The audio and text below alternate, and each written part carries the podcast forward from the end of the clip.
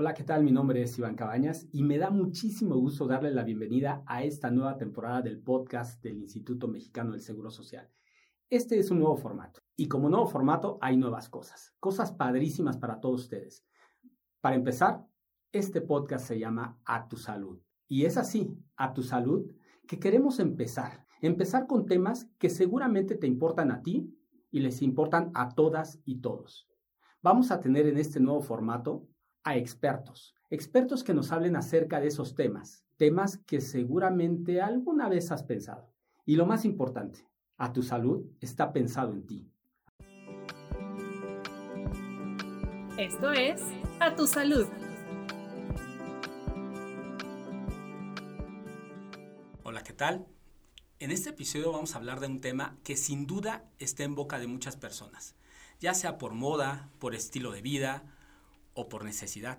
Vamos a hablar de la salud mental. Imagínense nada más. Creo que después de la pandemia, hijo, todo mundo hablamos de salud mental. Que si tienes salud mental, que si no tienes salud mental. Pero ¿qué es la salud mental? Y sobre todo, ¿qué es la salud mental en los niños? Para ello hemos invitado a nuestra amiga, la psicóloga Rocío Ortega. Ella es psicóloga clínica del IMSS y está dando consultas en la Clínica 10 más conocida como la 10, ahí en Tlalpan. Hola Chio, ¿cómo estás? Hola Iván, un gusto saludarte, un gusto también saludar a las personas que nos escuchan el día de hoy. Oye, fíjate, eh, hemos estado leyendo y hemos estado escuchando mucho acerca de esto de la salud mental, pero hoy nos lleva a pensar en los niños. ¿Realmente la salud mental solamente es para los adultos o también para los niños? No, Iván, eh, la salud mental no distingue de edades. La salud mental tiene que ver con cualquier ser humano eh, y por ende, porque percibe, porque tiene vivencias, porque siente y porque experimenta una serie de acontecimientos y situaciones de vida que le van a ser de vital importancia. Entonces, la salud mental, eh, los estados emocionales, eh, el estado de ánimo de un ser humano no tienen nada que ver, no es exclusivo de adultos, o de niños, aplica para cualquiera. Oye, Chio, y, con esa situación, a veces decimos los adultos, ay, son solo niños, mira, sí, hombre, está triste, ay, se enojó en casa. ¿Por qué me debería de preocupar yo como adulto del comportamiento que tienen esos niños, esos niños y esas niñas? Mira, el comportamiento que se observa eh, en un niño, en una niña, definitivamente nos va a hablar mucho de su sentir y de su manera de percibir el mundo. Entonces, cuando comenzamos a observar ciertos comportamientos que distan de un eh, desarrollo sano o que se alejan un poco del bienestar y de la salud de la que vamos a empezar a hablar, de la salud emocional y mental, pues es ahí entonces cuando tenemos que prestarle atención. Eh, la situación de mostrar ese tipo de conductas nos hacen saber que algo no está funcionando bien, que de alguna manera están viviendo situaciones de vida que pueden ser de alta preocupación y que valdría la pena atender. Y justo por eso, porque es una manera de prevenir y de evitar que otras situaciones salgan de control. Oye, Chio, y vamos a pensar, estamos en casa, ¿cuáles son esos comportamientos que podría yo decir ya no son sanos? Mm, podríamos iniciar con, la mención de ciertos datos de alarma, ¿sabes? Eh, esos comportamientos que nos harían pensar un poco eh, y nos harían prestarle más atención a la conducta de los chicos. Eh, evidentemente, comportamientos que tengan que ver con un aislamiento, ¿no? conductas que solían hacerse y que comienzan a abandonarse. dejamos de, por ejemplo, un niño dejaría de jugar dejaría de interesarle eh, las cosas que habitualmente suele llevar a cabo. Em, empieza a tener dificultades en sus entornos más próximos, la escuela, la casa, eh, el club de, tareas, de food, de, cualquier otra actividad que realice. Eh, se aísla, limita mucho el contacto y la convivencia, la interacción. si solía ser comunicativo, expresivo, podría dejar de hacerlo eh, podemos observar también, ¿sabes?, alteraciones en el sueño. Mm, pueden presentar pesadillas, pueden tener eh, un sueño no reparador, observarse agotados, con cierto desánimo para hacer sus actividades habituales. Y claro, también podemos observar comportamientos que se tornan un tanto agresivos, ¿sabes? Que tienen que ver con, con impulsividad, eh, en donde hay una falta de control de impulsos. Todo eso nos estaría hablando de que algo pasa con nuestros chiquitos. Oye, Chio, creo que muchos de nosotros hemos escuchado que los niños tienen una gran imaginación y que gran parte de ellos o de ellas les encanta dibujar. Dibujando podríamos nosotros identificar algunas situaciones donde ya no eh, la salud mental de, ese niño, la salud emocional, tiene algo raro. Por supuesto. Eh, el dibujo es una de las herramientas eh, clave para, yo diría, para todo ser humano. Es una forma a través de la cual podemos expresar nuestro sentir, nuestras emociones, la manera en la que percibimos el mundo. En el caso particular de emplear los dibujos eh, en el día a día con los niños, evidentemente va a tener una mezcla de imaginación, ¿sabes? Los niños son fantasiosos, imaginan, crean, pero definitivamente también nos van a dar muestra clave de su realidad de cómo perciben el mundo, de qué están sintiendo y de qué es lo que está ocurriendo con ellos. Entonces, el dibujo forma parte importante para este manejo y, sabes, eh, vale la pena prestarle atención. Oye, y justo eso de que acabas de tocar el tema, ya que dibujó el niño, ¿cuáles son esos puntos que debo de tomar en cuenta para identificarlos dentro del dibujo? ¿O le tengo que pedir que haga algo en específico? Bien, em, son como situaciones distintas. Dar indicaciones muy específicas nos estaría hablando ya de una evaluación dirigida, ¿no? En donde evidentemente tenemos un propósito muy particular para evaluar y conocer acerca de nuestro pequeño. Que eso a lo mejor un papá o un amigo mayor no lo va a poder hacer. No lo sabría, ¿no? Este, pero bien, cuando tenemos esa otra alternativa, ¿no? De permitirle, eh, dando solo una indicación general, dibuja algo, ¿no? Y con esa simple indicación, el niño va a tener la posibilidad de expresarse con total libertad. Y es justo ahí en donde podemos, de primera instancia quizá, identificar datos como muy esenciales. Quiero compartirte, Iván, que es importante eh, brindar ciertos elementos y ciertas características para que esa actividad se lleve a cabo. Eh, ejemplo de ello, eh, es mucho mejor brindar un espacio en blanco, ¿sabes? Entonces, una hoja blanca que le permita al niño expresarse con total libertad, en donde no haya influencia de ninguna otra situación, mucho menos de nuestro sentir como adultos o de nuestra manera muy particular de percibir el mundo. Oye, Chio, ese punto es súper importante. Ok, ya dibujó, le di la hoja en blanco, los colores. ¿Cómo sé que yo no estoy interpretando desde mi contexto de adulto? Porque decías, hay una realidad del niño y la mía.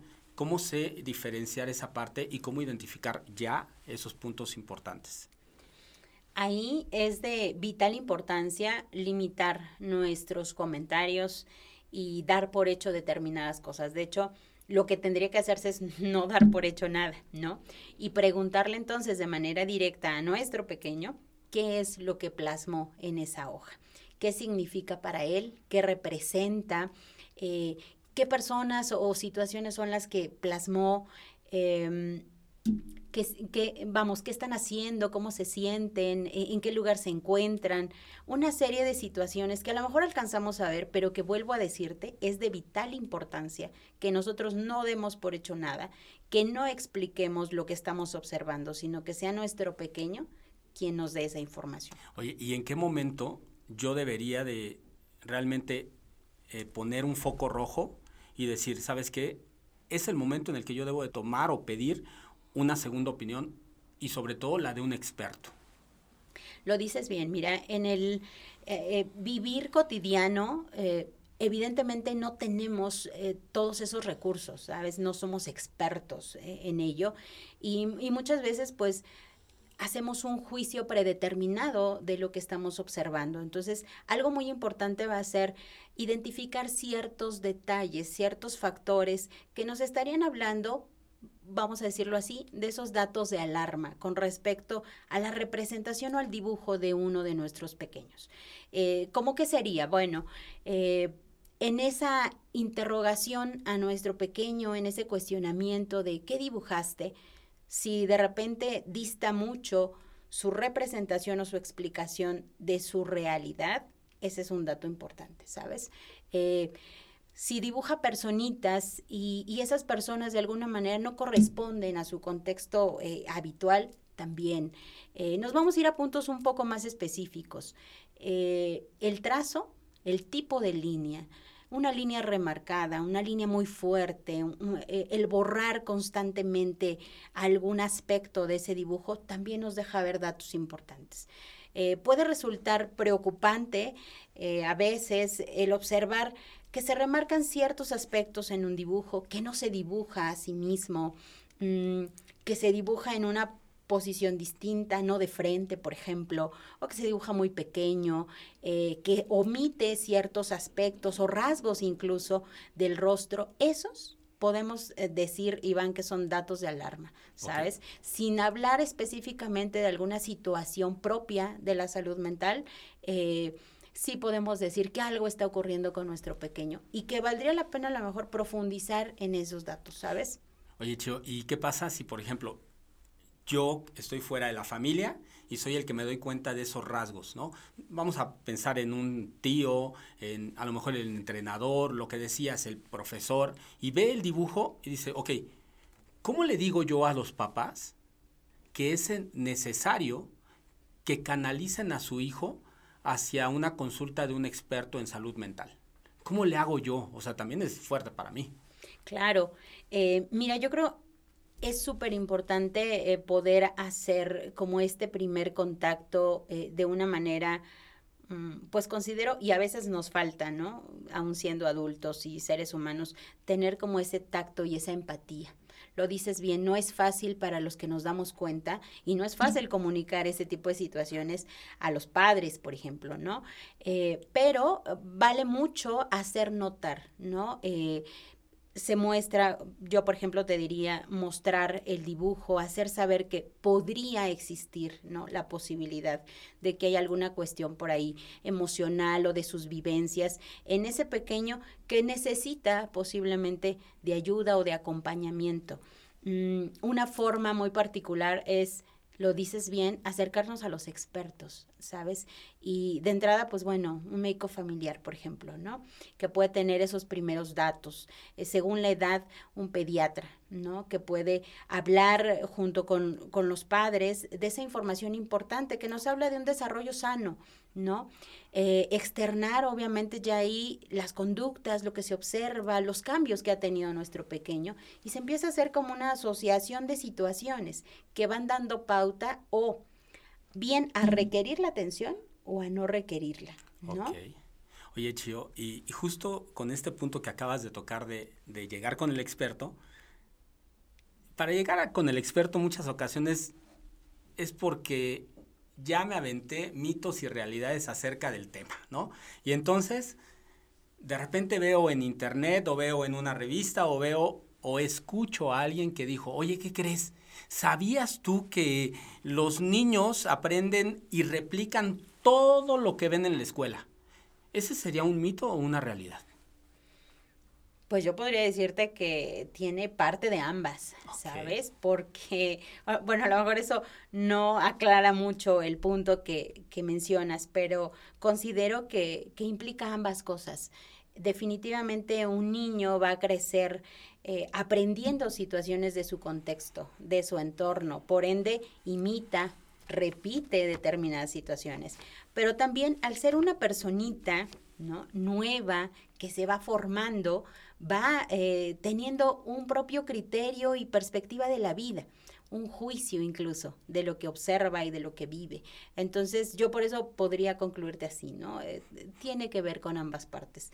El desarrollo y crecimiento de un niño y su percepción del mundo tiene que ver con lo que vive a diario, con lo que de por sí trae consigo mismo y lo que aprende.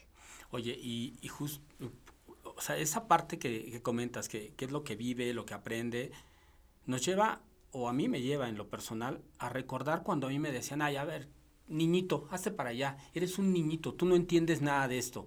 ¿Es cierto eso que los niños no entienden ni su contexto ni sus emociones? Mira, este, eso que mencionas trae a mi mente pues varias situaciones, ¿sabes? De repente eh, es uno de los eh, puntos que constantemente abordo con pacientes eh, de, cortas edades en el consultorio. ¿no? Eh, no es que no tenga la habilidad para o que carezca de, de la capacidad para saber acerca de una situación u otra. Definitivamente no tiene los recursos de la misma forma en que los tendría quizá un adulto. Eso es cierto. Sin embargo, en muchos otros contextos yo podría decirte, un niño cuenta con muchísimas más habilidades de las que podría contar un adulto. ¿Cuál es la diferencia? Mm, necesita aprender a gestionar sus emociones, ¿no? Un niño requiere aprender a reconocer cada emoción. Eh, y te comparto ya muy desde el trabajo eh, dentro del consultorio. Uno de los objetivos fundamentales es saber qué emociones conoce, ¿no? Eh, ayudarle a discernir que todo ser humano puede sentir cualquier tipo de emoción. Crecen y crecimos, quizá tú y yo, ¿no? Eh, crecimos con la idea, Iván, de, de que enojarse, por ejemplo, es malo, ¿no? De que llorar no se debe llorar. Situaciones así, ¿no? Y entonces eh, vamos creciendo con la idea de que es mejor reprimir la emoción, eh, negamos una emoción. Me, vas a decir si te ha pasado o no. Eh, ¿Qué ocurre cuando, por ejemplo, un adulto le, le, preguntas una situación porque lo ves posiblemente molesto, ¿no? Su expresión facial, el tono de su voz, y le preguntas, hacemos esa pregunta que, que de repente no deberíamos hacer, ¿no? Esa pregunta, ¿estás enojado? ¿Estás molesto? ¿Y qué suele de contestarnos ese adulto? No, no, estoy molesto, ¿no? Oye, comunícaselo a tu cara porque me está diciendo todo lo contrario. Bueno, ese es un ejemplo claro de cómo vamos negando nuestras propias emociones, ¿sabes? Y entonces en el trabajo terapéutico con niños, desde mi muy particular forma de hacerlo, uno tiene que reconocer una emoción y todas las que pueda conocer de principio, ¿no? Llamarles por su nombre, ¿no? Eh, seguido de eso, aprender y ayudarle a él a gestionar su emoción. Estoy molesto, estoy triste, esto me enfada y poder comunicarlo. Si eso lo hace y lo aprende de niño, te aseguro que de adulto va a ser una persona mucho más asertiva emocionalmente y se va a librar de muchos conflictos con sus pares en su entorno, ¿no? Entonces, eso valdría mucho la pena hacerlo. Fíjate que ahorita que estás tocando ese punto, estaba leyendo un reporte de la, de la OMS y de la Organización Panamericana de la Salud que dice que el índice de, de, suicidios ha crecido mucho y que uno de los puntos importantes o de focos que tenemos que poner en, en atención es precisamente que ese índice se ha registrado en adolescentes y niños. ¿Será por esa falta de reconocimiento de, de, de emociones, de gestión de emociones? Definitivamente tiene que ver, Iván. Eh, obviamente se suman y, yo creo que se mezclan muchos otros factores. Eh, la forma en cómo van creciendo, eh, definitivamente la, etapa de la adolescencia es una etapa importante de vulnerabilidad. se carecen de muchos recursos y principalmente emocionales. ¿Ha formado parte importante de este incremento? Sí, definitivamente. Eh, y le acompañan otros factores, ¿no? De repente esa desvinculación eh, con sus padres, con sus pares incluso, eh, entender o creer, hemos creído, muchas, muchas personas incluso, y te digo desde el consultorio, muchos padres justifican, pues es que está en la adolescencia, entonces, este, pues se encierra en su cuarto por horas. No, es que una cosa no justifica la otra, ¿no? Un adolescente, un niño en ese proceso requiere de acompañamiento, requiere también de su privacidad, pero eso no implica me desapego, ¿no? No estoy al pendiente, no me ocupo. Entonces, de repente, eh, ya como en esa parte psicoeducativa, es buscar mediar ese tipo de situaciones, justo para evitar eh, problemáticas mayores que tengan que ver con atentar contra la propia vida, ¿no? Porque es un tema muy fuerte, Iván. Claro. Oye, Chio, y precisamente tocando este tema, lo, lo decías, hay que empezar a buscar esa ayuda o, poner atención. Yo estoy en la calle, veo esa situación, estoy en mi casa, veo esa situación. ¿El IMSS tiene algún lugar al cual yo pueda acudir para tratar esos temas? Sí, definitivamente. El instituto cuenta con una serie de programas diversos, sabes, que brindan ese acompañamiento pues emocional. Afortunadamente, eh, el primer contacto, y, esto es muy próximo, ¿no? El primer contacto al que puede acercarse una mamá, un papá, eh, hacer mención de cierta situación que ocurre con un menor, con un adolescente, es justo ese primer contacto que tiene que ver con su médico familiar. Entonces, ese primer eh, filtro, ¿no? Por decirlo de alguna manera, que le va a permitir determinar si lo que se está observando requiere de otra valoración. ¿Y cuál sería esa otra valoración? Bueno, ya ese conducir a una especialidad eh, en torno específicamente a la salud mental, ¿no? La valoración de un psicólogo y, si así eh, lo amerita, la valoración y el seguimiento de un psiquiatra. Ok, Chi, oye, pues muchísimas gracias, de verdad. Es muy interesante lo que nos estás diciendo. Eh, a mí me queda una duda más. Vamos a pensar que yo no puedo ir en ese momento a la clínica por cualquier situación. No puedo llegar a mi clínica o a ninguna otra clínica.